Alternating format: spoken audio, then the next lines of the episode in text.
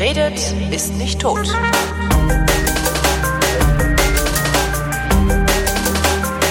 Willkommen zum Geschichtsunterricht. Thema heute der Rheinbund. Experte wie immer Matthias von Hellfeld von D-Radio Wissen. Hallo Matthias. Ich grüße aus Köln. Ähm, was, was ist der Rheinbund? Das ist tatsächlich so, dass ich das noch nie, also bestimmt schon mal gehört habe, aber überhaupt nichts damit in Verbindung zu bringen weiß. Ja, wir schließen die Augen und ja. stellen uns vor, wir leben am Ende des 18. Jahrhunderts, am Beginn des 19. Jahrhunderts, also um die Jahre 1799, 1800. Mhm. In Frankreich ist äh, ein gewisser Napoleon ähm, an der Spitze des Staates. Er wird wenig später zum französischen Kaiser gekrönt. Und er versucht, sich Europa sozusagen untertan zu machen indem er alle möglichen Konkurrenten, die es dann noch gibt, um die erste Rolle in Europa, nämlich Russland, Österreich, Großbritannien und so weiter, eben äh, kriegerisch zu unterwerfen, Preußen natürlich auch, und äh, dann ähm, über Europa insgesamt zu herrschen. Und einer ein Stein möglicherweise jedenfalls auf dem Weg äh, zu diesem Ziel könnten die vielen kleinen Deutschländer sein, die sich entlang des Rheines ähm, aufgegliedert haben und von den Franzosen immer etwas spöttisch als die Deutschländer bezeichnet wurden, weil man eben nicht so richtig wusste, was es eigentlich für ein komisches Gemisch ist und welche unterschiedlichen äh, Deutschen dort gelebt haben und ähm, das heißt, das Einzige, was die, was die vereint hat oder das Einzige, was sie gemeinsam hatten, war die Sprache oder wie? Die Sprache, genau, mhm. und natürlich eine gemeinsame Geschichte. Sie waren alle Teil des Heiligen Römischen Reiches deutscher Nation. Da ist es wieder dieses böse Wort. Mhm. Und äh, das gibt es seit dem Jahr 800. Am ersten Weihnachtstag wird Karl der Große zum römischen Kaiser gekrönt und nicht etwa zum deutschen Kaiser, sondern eben zum römischen Kaiser. Und er begründet das Heilige Römische Reich. Später heißt es dann der deutschen Nation. Und die Deutschen sind Teil dieses riesengroßen Reiches, das weite Teile Italiens umfasst, Österreich natürlich, wenn wir auf die heutige Landkarte schauen. Ähm, und eben, es war kein homogener deutscher Staat, sondern ein, sagen wir einfach, Vielvölkerstaat, wo also viele unterschiedliche Ethnien und Nationen und Sprachen eben integriert waren unter der Führung eines römisch-deutschen Kaisers. Und äh, das hatte dazu geführt, dass die Deutschen eben ähm, ja sich nicht so richtig sortieren konnten wie halt andere Länder, zum Beispiel Frankreich, zum Beispiel Spanien oder Russland, um jetzt mal so drei ganz große zu nennen. Sortieren im Sinne von eine Zentralregierung, äh, äh ein Handeln, also gemeinsame Interessen zu formulieren, die dann. Die dann also vor allem eine Zentralregierung, mhm. das war der Hauptpunkt und äh, das war eben für die Deutschen nicht möglich, weil sie in diesem Heiligen Römischen Reich Deutsche Nation äh, eingebunden waren. Und ähm, als nun Napoleon der führende Mensch in Europa wurde, die mächtigste Macht Frankreich war und er sich dran machte, dieses, diesen ganzen Kontinent neu zu sortieren, äh, also avisierte Kriege gegen Österreich und Preußen und äh, wollte mit England äh, Streit anfangen um eben die Vorherrschaft, äh, sagte er sich, ich brauche so eine Art Aufmarschgebiet oder einen freien Raum äh, direkt vor meiner Haustür. Und das begann im Grunde genommen im Jahr 1801 ähm, da wurde in einem Frieden von Lunéville äh, der zweite Koalitionskrieg beendet, ein Krieg zwischen Russland, Österreich, Großbritannien gegen Frankreich der von Frankreich gewonnen wurde. Und in diesem Frieden von Lunéville äh, bekam Frankreich sämtliche linksrheinischen Gebiete zum französischen Staatsgebiet zugeschlagen. Also mhm. alles das, was links des Rheines lag, äh, war fortan französisch, hatte unglaubliche Folgen für die Menschen, die dort gelebt haben. Das nur so am Rande erzählt. Äh, sie kriegen auf einmal die französische Verfassung, sie kriegen den Code Zivil, sie bekommen ähm, alles das, was die Errungenschaften der französischen Revolution gewesen sind, die Napoleon ja nicht aufgehoben hat, äh, sozusagen sozusagen geschenkt. Die Kirchengüter werden konfisziert und zugeschlagen zu anderen Fürstentümern. Also aber im, Grunde ist das ja, das will man ja, oder? Ein, also, ein Radik naja, das willst du heute. Damals, so, ja. 1801, waren die Leute natürlich schon etwas von Kopf geschlagen und äh, manche haben gesagt, das ist gut. Also die fortschrittlichen und liberalen Kräfte haben gesagt, gut, dass wir eine Verfassung bekommen, gut, dass wir einen Gesetzestext bekommen, nach dem man sich äh, orientieren kann und gut, dass unsere Staaten jetzt modernisiert werden, im, im Sinne der französischen Revolution modernisiert also werden. Verwaltungsmodernisierung im Wesentlichen. Ah, natürlich, aber, aber die, die Könige und Herren Herrscher fanden das natürlich keineswegs so witzig. Die wurden nämlich ja. jetzt einfach schlicht und ergreifend äh, nach Hause geschickt und die Kirche fand es auch nicht so ganz, ganz wunderbar. Also ähm, es war schon äh, natürlich eine riesige Aufmische und ich hatte ja eben gesagt, also es gibt eine, eine totale Verschiebung in diesem, äh, in diesen Deutschländern und die werden nun irgendwann entschädigt sozusagen. Also man kommt jetzt dazu und sagt, ja, wir können das jetzt nicht so lassen. Wir müssen uns sozusagen gegenseitig entschädigen und wir müssen äh, gucken, dass diejenigen, die jetzt auf der linken Rheinseite viele Gebiete verloren haben und auch Geld verloren haben und Güter und Ländereien etc., das muss irgendwie so gemacht werden, dass die auf der anderen Seite des Rheins wieder entschädigt werden. Und da kommt das zweite böse Wort, das wir alle in der Schule gelernt haben und nicht verstanden haben, nämlich der Reichsdeputationshauptschluss. Stimmt. Der Reichsdeputationshauptschluss, das klingt wirklich wie ein Zungenbrecher, ist es auch, aber bedeutet im Grunde genommen nichts weiter als eine, äh, eine Einigung unter den Deutschländern, unter den Fürsten dieser deutschen äh, Kleinstaaten, äh, dass man halt Gebiete zusammenlegt, beziehungsweise anderen Gebieten zuschlägt, um damit einen Ausgleich zu schaffen zwischen äh, den rechten und den linken Rheinländern und damit äh, sozusagen die Ungerechtigkeiten, die natürlich dadurch hervorgerufen wurden, dass Napoleon sich einen Teil dieses Deutschlands unter den Nagel gerissen hat, etwas auszugleichen. Das war auch der Beginn der kompletten Säkularisierung. Also die Kirche wurde äh, mit wenigen Ausnahmen verstaatlicht, beziehungsweise sie wurden einfach, die Ländereien wurden einfach abgenommen und äh, sie bekam dafür eine Entschädigung und äh, das wurde in einem einem großen Vertrag dann auch festgehalten und dieser Vertrag gilt immer noch und ist eine der Begründungen, warum eben der Staat auch heute noch den Kirchen Geld zahlt. Ah. Ähm, jedenfalls, das wollen wir jetzt nicht thematisieren, aber das wäre nochmal fast eine eigene ist das, diesen, diesen Reichsdeputationshauptschluss, muss ich mir das vorstellen wie so eine Flurbereinigung? Das da hinten ist noch ein bisschen Platz, da darfst du jetzt hin, oder? Naja, Flurbereinigung ist es in gewisser Weise schon gewesen, aber nicht so nach dem Motto, da ist noch Platz, da darfst du jetzt hin, sondern es werden einfach Länder zusammengelegt ähm, und dadurch sozusagen wird die Vielzahl der Kleinstaaten etwas verringert und es werden, es bleiben nur noch weniger kleinere Staaten übrig. Das heißt, es werden mehr größere Staaten äh, gebildet. Württemberg also beispielsweise. Aus Baden ein, und Württemberg wird dann ein Ding gebildet, oder? Das wurde später erst gemacht, okay. nach dem Zweiten Weltkrieg. Aber trotzdem, Württemberg ist einer der Gewinner, zum Beispiel Bayern auch. Ähm, Preußen wurde entschädigt, weil dort also auch ähm, so ein bisschen schon äh, eben das zu Lasten ging. Und was eben der Hauptpunkt war, die Kirche wurde aus sozusagen aus der ja aus der Regentschaft dieses Deutsch, dieser Deutschländer herausgedrängt. Mhm. Äh, das hatte eine relative Konsequenz, weil der Kaiser sich immer auf die Reichskirche verlassen konnte, die eben äh, sehr reich war und die eine besondere Position hatte in diesem deutschen äh, Reich, beziehungsweise in diesem heiligen römischen Reich deutscher Nation. Und dadurch, dass sie jetzt eben äh, durch die revolutionären Ideen der französischen Revolution im Grunde genommen ähm, säkularisiert wurde, also keine großen Ländereien mehr hatte und eben nicht mehr so viel Bedeutung hatte, fiel auch dieses System der Reichskirche in sich zusammen und das bedeutete letztendlich auch eine, eine fortschreitende Destabilisierung äh, des Heiligen Römischen Reiches. Und äh, dieser äh, Reichsdeputationshauptschluss war sozusagen die Folge äh, des ähm, 1801 geschlossenen äh, Vertrages von Lunéville. Mhm. Und weitere drei Jahre später haben die dann, die deutschen Fürsten dann gesagt, also ähm, das macht so auch eigentlich überhaupt keinen Sinn mehr, weil wir sind jetzt A, sehr viel kleiner als vorher, äh, B, Frankreich ist die hauptsächliche Macht in diesem äh, in dieser Gegend und in Europa und deswegen ähm, übernehmen wir einfach die Idee von Napoleon und gründen einen gemeinsamen Bund.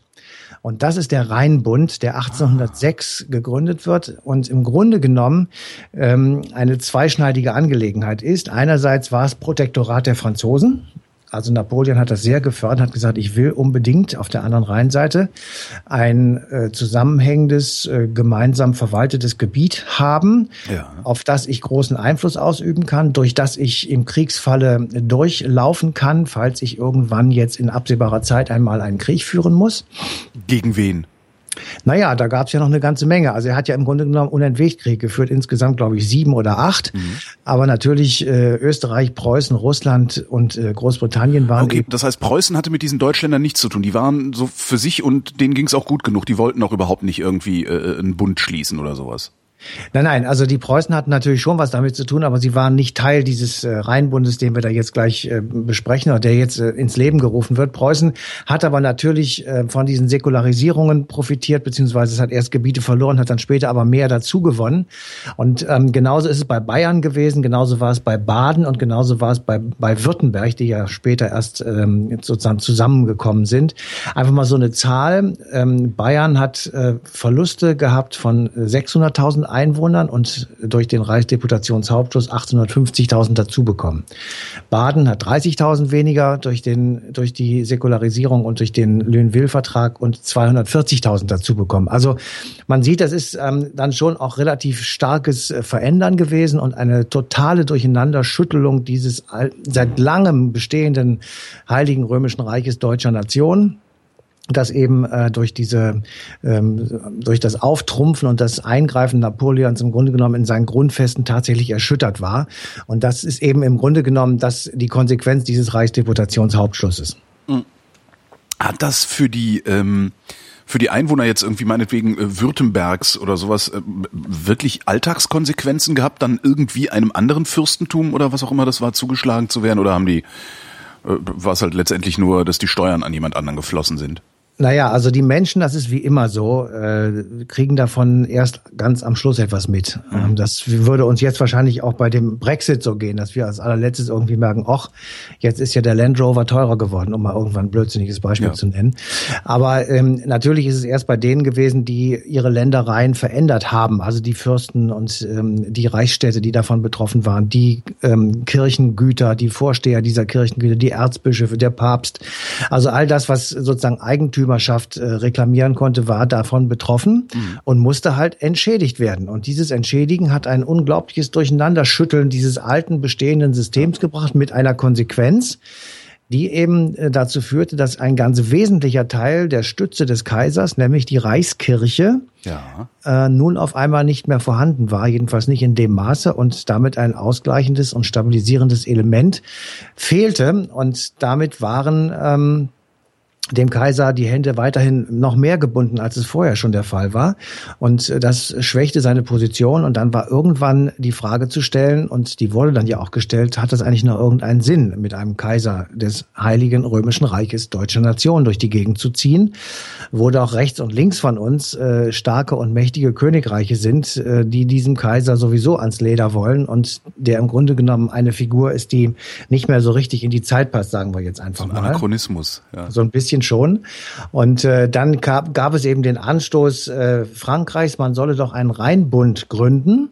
Und dieser Rheinbund äh, würde dann eben aus den Staaten bestehen, die ähm, bisher Teile des Heiligen Römischen Reiches gewesen sind. Und dann haben die deutschen Fürstentümer, die nach äh, dem Reichsdeputationshauptschuss auf dem Gebiet des rechtsrheinischen ähm, Deutschland gelegen haben, sich das überlegt haben, das ist eigentlich eine gute Idee.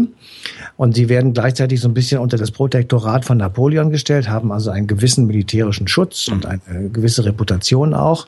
Und ähm, auf der anderen Seite bekommen sie äh, die modernen Verwaltungseinrichtungen des französischen Staates und der französischen Nation. Das ist also damals natürlich etwas ganz Neues gewesen, eine Verfassung, eine gemeinsame Verfassung, die Erklärung der Menschen- und Bürgerrechte, die ähm, Verfassung eines äh, für alle geltenden Gesetzes, also der Vorläufer des bürgerlichen Gesetzbuches, das ist der Code Civil von Napoleon. Mhm der wurde jetzt eingeführt und es gab einen, einen gewaltigen Modernisierungsschub und da waren sehr viele liberale und auch nationale Kräfte in den einzelnen Ländern sehr von überzeugt. Das war sozusagen das Positive. Aber das ähm, äh, kurz nochmal, dass das Ding rein bunt heißt, hat vermutlich nichts mit dem zu tun, was wir heute unter Bund verstehen im Sinne von Bundesrepublik, oder? Nein, Nein, nein, also äh, das ist das ist kein gemeinsamer Staat, aber das ist natürlich ein okay. erster Zusammenschluss von unterschiedlichen äh, Territorialfürsten und kleineren territorialen Einheiten zu einem großen gemeinsamen. Aber das ist noch nicht das, was man unter einem Bundesstaat verstehen würde. Wobei natürlich über diesen ist es ein Staatenbund denn? Oder naja, also über diesen Bund hinweg gilt dann aber doch das äh, durchgehend dann das gleiche Recht auf einmal, ne? Also es, ähm, es gab gemeinsame Gesetze, aber wir sind auch so weit sind wir eigentlich noch gar nicht, sondern ich wollte noch vorher so ein paar andere. Also äh, es, es gab eine Rheinbundakte, ich kann es ja kurz erklären. Also es ja. gab eine Rheinbundakte, in denen wurden bestimmte Reformschritte festgehalten und die dann eben für alle galten. Ähm, insofern gab es natürlich gemeinsame, ähm, ich sag mal, Institutionen oder gemeinsame Reformprojekte, die gemacht wurden. Aber es ist jetzt nicht so wie in der Bundesrepublik, dass da ein Kanzler war oder ein König oder irgendjemand, der also dem Ganzen vorstand, sondern das waren ähm, es, es, wurde beschlossen von den Abgesandten der deutschen Fürsten sozusagen, die dann äh, versuchten, äh, Streitigkeiten und was da immer kam zu erledigen. Aber der Bund ist gar nicht so alt geworden, deswegen ist das alles gar nicht so richtig ähm, sozusagen äh, zum Tragen gekommen. Aber okay. wichtig ist eben, dass neben den, den Vorteilen, also du bist so ein bisschen unter dem französischen Protektorat, du bist also beschützt, weil Frankreich war die mächtigste Militärmacht zu dieser Zeit. Du bekamst die Segnungen der französischen Revolution das war das eine sozusagen. Auf der anderen Seite ähm, musste man natürlich auch dann akzeptieren, dass man eine Eigenständigkeit aufgab. Man musste akzeptieren, dass äh, viele Entscheidungen sozusagen über einen herüberbrachen. Und man musste eben in zunehmender Dauer auch akzeptieren, dass Frankreich äh, sehr viel Steuern und ähm, andere Erhebungen machte, um ihre Kriege, um seine Kriege zu finanzieren. Hm. Vor allem auch Soldaten auszuheben. Das war dann das, was natürlich die Sache äh, wiederum sehr schwierig machte. Und äh, Soldaten ausheben bedeutet eben, dass ähm, dann französische Werber kommen in irgendeiner Stadt in Württemberg und sagen, alles, was über 20 ist und unter 40 wird jetzt eingezogen. Ja. Und ähm, dann sind die weg und dann liegen die Felder brach und das hat alles natürlich äh, riesige Konsequenzen. Und noch schlimmer ist es dann geworden, als eben äh, von ein paar tausend Württembergern 170 zurückkommen, weil sie mit Napoleon nach Russland gezogen sind. Mhm. Und da ähm, ist dann sozusagen die Schattenseite dieses Rheinbundes zu sehen. Und ähm, wir haben für die Sendung Sendung ähm, den Michael Hecker gefragt, der sich mit dem Rheinbund äh, sehr beschäftigt hat und der hat uns so ein bisschen mal erklärt, was das eigentlich für die Leute war, ähm, damals in diesen Rheinbund hineinzukommen.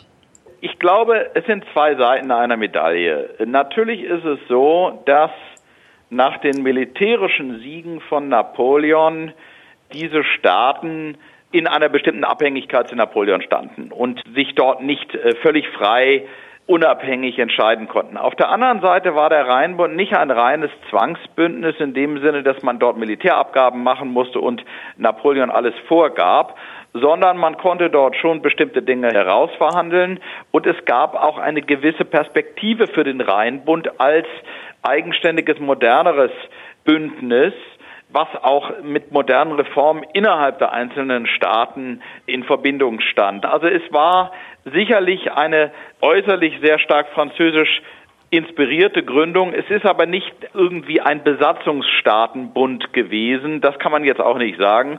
Es ist so eine Mischung aus beiden. Klingt doch erstmal gar nicht schlecht. Wieso ist denn der nicht alt geworden?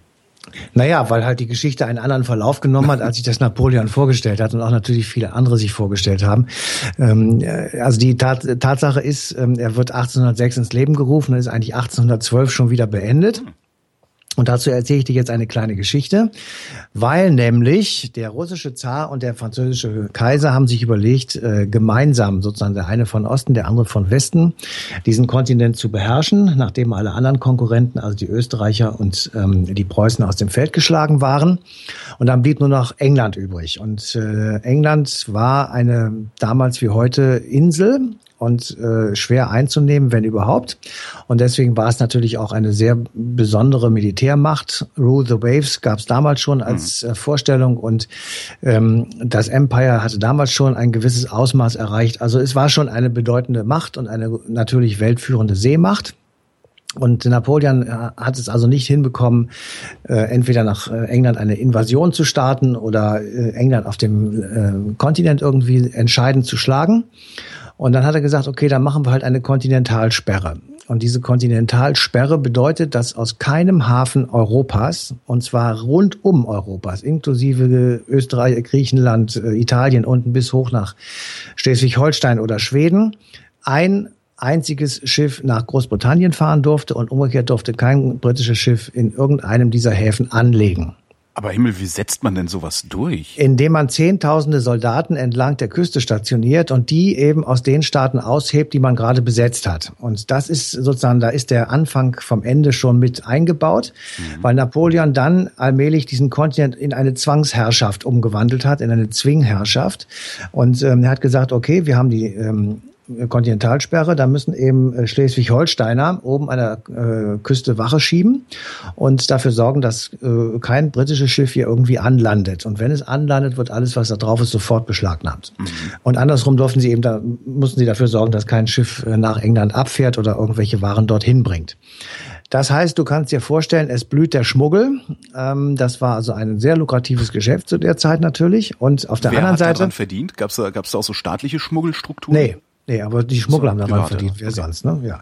Ähm, nein, aber was eben das zweite ist noch viel wichtiger, ähm, allmählich äh, steigerte sich so ein bisschen der Zorn auf Napoleon, war man erst so ein bisschen zufrieden und sagte, ach guck mal, jetzt kriegen wir ja so moderne Verfassungen und wir kriegen das, was der Hacker eben auch gesagt hat, also äh, keineswegs nur Zwangsbeitritt, sondern durchaus auch freiwillig und gerne. Mhm. Und je mehr also man dafür tun musste, damit Napoleon seine Macht behielt, desto größer wurde die Ablehnung und mit dieser Ablehnung stieg das, was man vielleicht im Nachhinein als Nationalbewusstsein, nationale Identität, ähm, Selbstwertgefühl der Deutschen bezeichnen könnte, stieg also immer so ein bisschen mit an, gleich im gleichen Maße wie eben der Druck auf, durch Napoleon und seine Politik größer wurde. Und das war nicht nur in Deutschland ah. so, sondern auch in Preußen. Und äh, der Punkt war dann einfach 1812, also sechs Jahre nach dem nach der Gründung des Rheinbundes. Ähm, oder sogar schon 1811, jedenfalls in dieser Zeit, äh, muss der russische Zar einsehen, dass die Kontinentalsperre der russischen Wirtschaft mindestens ebenso schadet wie der britischen. Ja. Und das macht wenig Sinn. Das ist also jeder, jeder Handelskrieg ist Unfug, weil es eben auf beiden Seiten zu Schäden mhm. führt. Und er löst einseitig diese Kontinentalsperre aus und sagt, ich mache das nicht mehr, ihr dürft wieder reinfahren und ihr dürft wieder Sachen von uns kaufen und wir können wieder eure Produkte bei uns äh, vertreiben, die wir dringend brauchen. Welche das jetzt im Einzelnen waren, weiß ich nicht, aber ähm, die, die russische Volkswirtschaft oder die russische Wirtschaft hat stark unter diesem Embargo gelitten. Ja. So, jetzt hört der Napoleon das in Paris und kriegt also einen Tobsuchtsanfall hoch 100 und versucht, und versucht Russland anzugreifen und sch schreit auf diesen blöden Zaren herum herum, der sei ein Vollidiot und das muss also eine ziemliche äh, Schimpfkanonade gewesen sein. Und er beschließt in gleichem Atemzug und voller Wut, eine Armee zusammenzustellen, die zu Fuß und per Pferd von Paris nach Moskau äh, äh, sich aufmacht. Das musst du dir mal vorstellen. Zu Fuß von Paris nach Moskau, das dauert erstens ein bisschen. Mhm. Und wenn du dann mit 600.000 Leuten unterwegs bist, dann ist es auch eine ziemlich lange Schlange, die sich da bildet. Also ja, die wollen ja auch irgendwie versorgt werden. Also die, die fressen ja wie die Heuschrecken dann alles leer, wo sie langlaufen, oder? Rechts und links des Weges blieb kein Schwein mehr übrig. Ja. Und äh, das hat also, ähm, der Weg führt ja unmittelbar durch die Gebiete, die er äh, besetzt hatte, also durch, ich sage jetzt einfach mal, ähm, Sachsen oder durch Teile von Österreich, Teile von Baden und äh, Bayern und Württemberg. Also überall muss er durch und eben hinten da, wo heute Polen ist. Und äh, irgendwann ist er dann also in Moskau, aber eben mit 600.000 Leuten. Und diese 600.000 Leute sind eben zum Teil rekrutiert aus Preußen, zum Teil aus Sachsen und eben überall, wo ähm, sozusagen er diesen Rheinbund und äh, seine Hegemonie aufgebaut hat, ähm, wurden diese Soldaten zwangsweise rekrutiert. So, und das hat dann wiederum dazu geführt, dass äh, die Leute zu Hause sagten, warum soll ich jetzt für den Napoleon meinen erstgeborenen Sohn äh, in den Krieg schicken, der ja. möglicherweise nicht wieder zurückkommt? Warum müssen wir Geld dafür bezahlen, dass der seine Kontinentalsperre gegen die Engländer macht, mit denen wir überhaupt keinen Streit haben? Ja, also all diese Fragen kommen dann sofort auf. Und als Napoleon 1812 im Winter merkt, dass er den Krieg gegen die Russen nicht mal führen kann, weil die Russen ihn äh, gar nicht annehmen, sondern sich immer weiter zurückziehen in dieses riesige große Land und er in einem eiskalten Winter tatsächlich mehr oder weniger erfriert, sagen wir jetzt mal ein bisschen ja. drastisch, ähm, wird er dann so in, in auf, äh, beschließt er zurückzumarschieren und war das ähm, war das war das eine, eine, eine Strategie der Russen, ja. sich weiter zurückzuziehen oder haben ja. die einfach nur gesagt, wir gehen mal lieber? Nein, das war eine Strategie, weil sie ja wussten, der Winter ist kalt und sie wussten eben auch, dass der Franzose lieber Rotwein trinkt und ja. schlecht, schlecht angezogen äh, kommt und äh, dem nicht gewachsen ist und auch die Tiere nicht gewachsen sind und das einfach eben nicht geht. Du kannst bei 40 hm. Grad minus keine Kriege führen, jedenfalls nicht mit damaligen Mitteln. Und heute, glaube ich, äh, würde das genauso schwierig sein. Also tippe ich jetzt einfach mal, ich bin hm. kein Militärexperte. Aber jedenfalls, ähm, das Ergebnis war, dass eben äh, die, die Russen diesen Krieg im Grunde genommen gar nicht geführt haben, sondern äh, Moskau selbst angezündet haben und Napoleon dann vor einer äh, brennenden Stadt gestanden hat, oder jedenfalls in Teilen brennenden Stadt und dann zum Rückmarsch geblasen hat. Dieser Rückmarsch war extremst verlustreich, ganz, ganz übel. Ähm, er ist dann immer wieder so in so kleine Scharmützel verwickelt worden und dann kamen mal größere Horden an und kleinere Horden und er hatte also war geschwächt und es war kalt und es war also eine sehr unangenehme Situation. Und von den 600.000 Soldaten, die einstmals ausgezogen sind, glaube ich, 45.000 wieder zurückgekommen. Also es war eine ohne, dass es tatsächlich einen Krieg gegeben hat. Also ah, in, ja, in, ohne, in Napoleons ohne, Sinne jetzt. Genau, ohne, ohne dass es eine eine riesige Schlacht gegeben ja. hat. Das war eine schreckliche Niederlage, ein schreckliches Desaster für Napoleon und hatte eben zweierlei zur Folge. Einerseits, dass ähm, sein Stern nun stark gesunken ist und andererseits, dass eben dieses Nationalbewusstsein aufblühte und die Deutschen und vor allem auch die Preußen angestachelt äh, durch einen ihrer Generäle, auf einmal feststellten, also der Napoleon ist ja doch zu schlagen. Man kann ja doch ähm, etwas mit ihm machen ja. oder etwas gegen ihn unternehmen. Und ähm, in diesem, in dieser Erkenntnis, in diesem Moment äh, setzt sich also einer der Generäle, das war ähm, der General von York, ah hin und schreibt also seinem König einen Brief, dem preußischen König einen Brief und fordert ihn auf, nun ähm, alle Kraft zusammenzutun und gegen den schwer angeschlagenen Napoleon zu Felde zu ziehen, um Preußen und die Deutschen und das restliche Europa von Napoleons Zwangsherrschaft zu befreien. So, denn es ist eine völlige über, also er hat seine Kompetenzen bei weitem überschritten, weil er mit den Russen einen Separatfrieden geschlossen hat, dieser preußische General, Aha. um seine Soldaten also vor dem Wahnsinn zu schützen und nicht weiter in den Krieg zu ähm, schicken. Das war die Konvention von Tauroggen. Und ähm, er hatte also damit seine Kompetenz überschritten und war eigentlich sicher, dass der König ihn abstrafen würde, sprich seiner Ämter entheben und äh, vor ein Kriegsgericht möglicherweise stellen würde. Und Aber er wollte es mal gesagt haben. Oder? Ähnliche Dinge, ja, er, es war seine feste Überzeugung. Und ja. äh, er sagte, ich muss das jetzt tun, obwohl ich weiß, dass ich A, diese, diese Konvention von Tauroggen nicht unterschreiben darf, ohne mit meinem König darüber Rücksprache zu halten. Ich kapituliere, ohne ihn darüber zu informieren. Ähm, und zweitens, dass eben der Brief an den König mit dem, mit der Aufforderung zu handeln auch also gewisserweise anmaßend war. Mhm. Und der König macht überhaupt nichts. Es passiert nichts, keine Reaktion, kein Brief zurück, kein gar nichts. Und am 15. März, also ungefähr zweieinhalb Monate später, veröffentlicht ähm, der preußische König Friedrich Wilhelm ein Aufruf, das heißt an sein Volk oder an mein Volk. Und in diesem Aufruf verkündet er, dass sie nun lange genug unter Napoleon gelitten hätten und dass sie nunmehr alle Kräfte sammeln würden, um gegen ihn zu Felde zu ziehen. Also genau das, was der York in seinem Brief an ihn geschrieben hat. Und in diesem, in diesem gleichen Moment beginnt in Preußen so eine Art Jubelstimmung.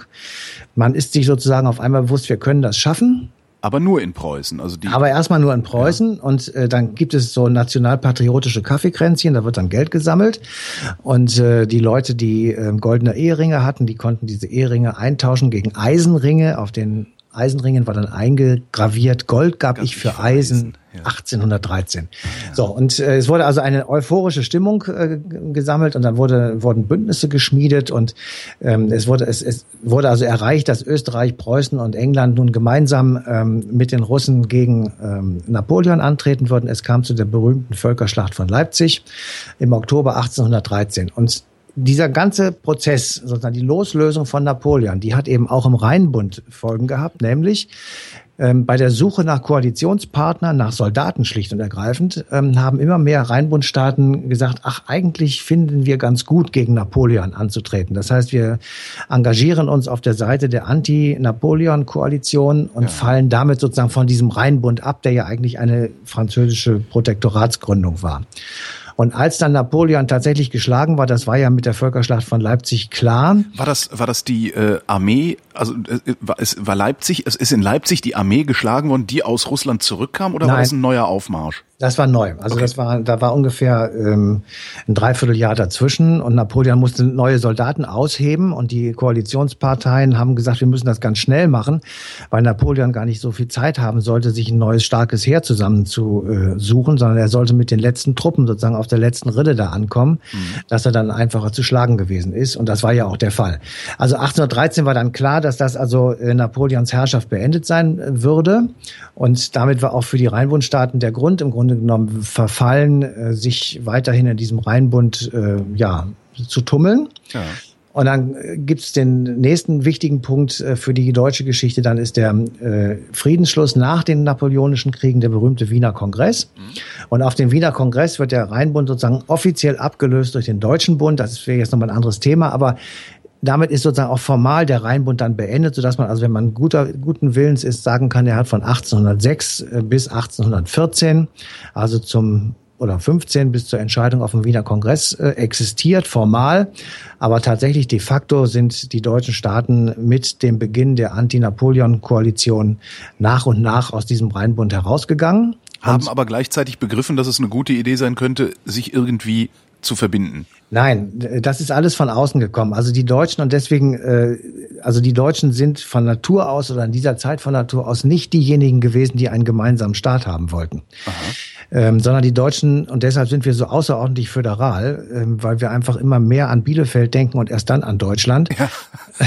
und ähm, wir einfach nicht, äh, das liegt sozusagen in unseren Genen drin, dass wir lieber so kleinteilig denken und regionale Bezugspunkte haben und auch manchmal lokale Bezugspunkte. Ja.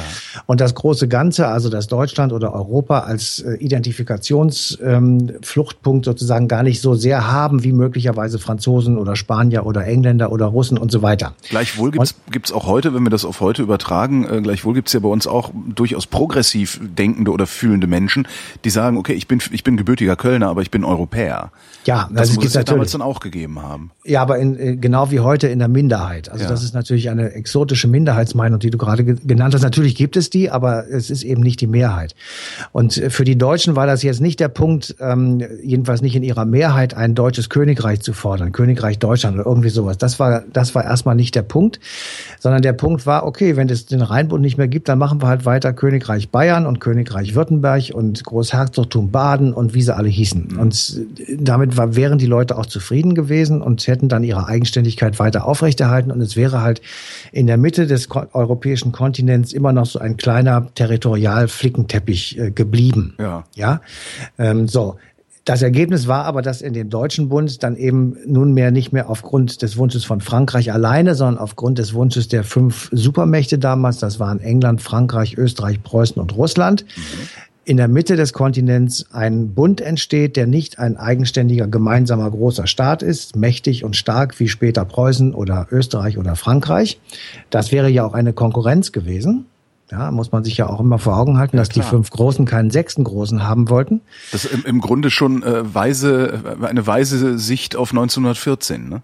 Und auf 1989. Also Maggie Thatcher hat ja. und François Mitterrand haben genau diesen Punkt immer wieder hervorgebracht, dass man eben sehr viel Sorge hat davor, wenn in der Mitte des Kontinents ein solcher Klumpatsch wie beispielsweise das Deutsche Reich ähm, später entsteht und möglicherweise dann eben auch Machtansprüche nach rechts und links stellt. Aber das, da, so weit sind wir ja noch ja. lange nicht. Und der Punkt ist eben, der Rheinbund war ähm, mit, mit dieser Entscheidung auf dem Wiener Kongress nun de facto tatsächlich beendet. Und ähm, die, das Experiment sozusagen war zunächst mal vorbei und es wurde ein neues Experiment, das hieß dann der Deutsche Bund, über, überstellt sozusagen. Aber der Rheinbund ist eben trotzdem eine sehr wichtige, ich sag mal, Durchgangsepoche äh, auf, in unserer deutschen und damit auch europäischen Geschichte, weil es eben das erste Mal war, dass die Deutschen so eine Art Staatenbildung, wo mhm. nur Deutsche drin waren, versucht haben oder versuchen konnten oder es ihnen erlaubt wurde, kann man sagen, wie man möchte.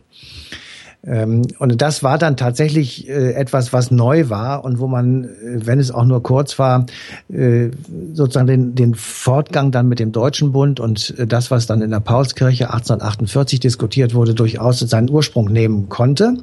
Also und die, es, die Saat, die Saat äh, wurde da gesät, also irgendwie genau. sich als Nation zu begreifen. Wir sprechen eine Sprache, wir könnten uns doch eigentlich auch ein Gesetz geben. Ja, das könnten wir tun. Gemeinsam und da müssen, handeln ja, und da müssen wir aber eben die Frage beantworten, und die ist nicht zu beantworten gewesen. Was machen wir eigentlich mit Preußen? Und was machen wir einfach mit, eigentlich mit Österreich? Denn die sprechen ja auch unsere Sprache. Und aber in Österreich gibt es Kroaten und Slowenen ja. und Ungarn und bla bla bla. Also völlig, also Leute, die überhaupt nichts mit uns zu tun haben müsste sich dann also Österreich aufspalten sozusagen, um mit einem Teil in Deutschland zu sein, mit dem anderen Teil irgendwie so ein Vielvölkergemisch ungarisch-kroatischer Provenienz. Warum, warum sollte Österreich und warum sollte Preußen da überhaupt ein Interesse dran haben? Die sind ja beide für sich schon groß genug und wirkmächtig ja, genug dann, gewesen. Dann hätte es drei Deutschländer gegeben. Ja. Das wäre genau die, ja genau, das ist auch diskutiert worden. Machen ah, wir das alles ohne Preußen, aber Preußen, wenn man das jetzt ein bisschen später sich anschaut und weiter guckt, wie das dann weitergegangen ist, liegt ja zu einem großen Teil eben, äh, ich sag mal, in Norddeutsch ähm, mit, ja, in Norddeutschland. Mhm. Ja, also da waren ja sehr viele preußische Gebiete und preußische Besitzungen. Und da kann man dann äh, das, diesen deutschen Bund oder was immer man sich da ausgedacht hätte, wäre dann total zerstückelt gewesen, weil also beispielsweise Oldenburg ganz oben oder Holstein ja. wären dann zum Bund gehörig und dazwischen gab es ein Stück Preußen, das wäre dann nicht dazu gehörig gewesen. Das ist ja irrwitzig. Das funktioniert nicht. Du Absolut, hast keine ja. zusammenhängende Landmasse. Und äh, also da gibt's viele Diskussionen, die bis in die Paulskirche hinein äh, gedacht wurden und geredet wurden worden. Aber hätten die anderen nicht einfach zu Preußen dazugehen können? Wenn ja, sagen, das so, ist, hier, das, ich darf Ihnen gratulieren, Herr Klein. Das ist Danke. Sehr gerne. Sehr, sehr, sehr gerne. Das ist 1871 tatsächlich passiert. Da, da hat eine, eine Verpreußung Deutschlands stattgefunden. Da haben Preußen gesagt, wir nehmen uns jetzt den Rest einfach mit.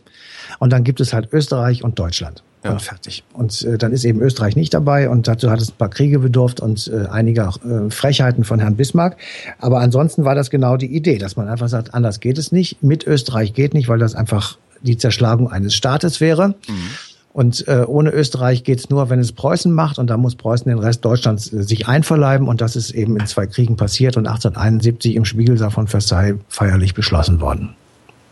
1871 ist da nicht sogar die Siegessäule hier? Äh, Berlin? Äh, ich ja, das war die nach der Schlacht von Sedan, das war im September 1870. Ah, ja. Da sind wir durch mit dem Rheinbund, ne? Gibt's ja auch nicht mehr. Matthias von Hellfeld, ich danke dir. Bitteschön. Und wir danken euch natürlich für die Aufmerksamkeit und weisen darauf hin, dass die zugehörige Sendung Eine Stunde History auf D-Radio Wissen vom 10. Juli 2016 ist.